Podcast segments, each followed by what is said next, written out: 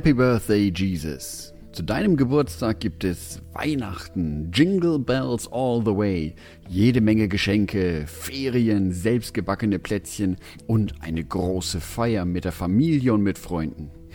Mann, zu deinem Geburtstag sind sogar drei weise Männer aus einem anderen Land extra zu dir gekommen. Und was gibt es zu meinem Geburtstag? Den Coronavirus, Social Distancing, Katastrophenmeldungen in den Nachrichten, Ausflüge nur in Wohnortnähe und Atemschutzmasken. Vielen Dank, Jesus. Hättest du da nicht was anders machen können? Mein Geburtstag kann ich mir nämlich viel schöner vorstellen. Zusammen mit vielen Freunden, einer großen Feier und vor allem in einer unbeschwerten Atmosphäre. Aber nichts davon.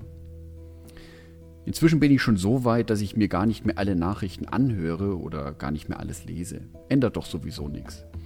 Und mein Geburtstag ist jetzt eh schon futsch, oder? Welchen Unterschied macht mein Glaube an Gott da eigentlich, wie ich durch diese ganze Corona-Situation jetzt hindurchlebe? Eine meiner Lieblingsstellen in der Bibel steht im Römerbrief, Kapitel 8, Vers 18. Denn ich bin überzeugt, dass dieser Zeit Leiden nicht ins Gewicht fallen gegenüber der Herrlichkeit, die an uns offenbart werden soll. Und das ist eine dieser Stellen in der Bibel, die ich so sehr mag, die mir so sehr ans Herz gewachsen sind, weil mir da klar wird, ja Jörg, in deinem Leben wird es Probleme geben. Es wird nicht immer ganz leicht sein und du wirst auch nicht immer verstehen, warum es gerade so läuft, wie es gerade läuft. Immerhin muss ich jetzt auf viele Dinge verzichten, die mir lieb und wichtig waren. Und genau an dieser Stelle spricht Gott zu mir und sagt zu mir unmissverständlich, ja Jörg, jetzt gerade eben hast du eine ganz schön schwere Zeit. Aber es wartet etwas unglaublich Schönes auf dich, was ich gerade für dich vorbereite.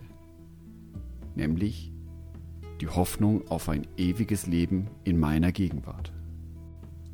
Für manche mag das jetzt nur ein schwacher Trost sein. Aber nicht so für mich. Weil für mich ändert sich die Perspektive dadurch und ich weiß, ich werde eines Tages wieder lachen können.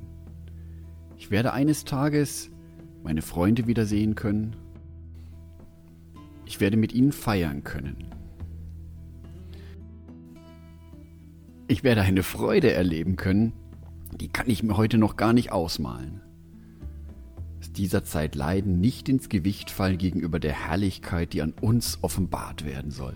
Wahnsinn. Was da für eine Stärke herausgeht aus diesen Worten, das hilft mir, um in den aktuellen Herausforderungen wieder optimistisch und auch mit einer gewissen Leichtigkeit leben zu können. Von Jörg Martin Donat.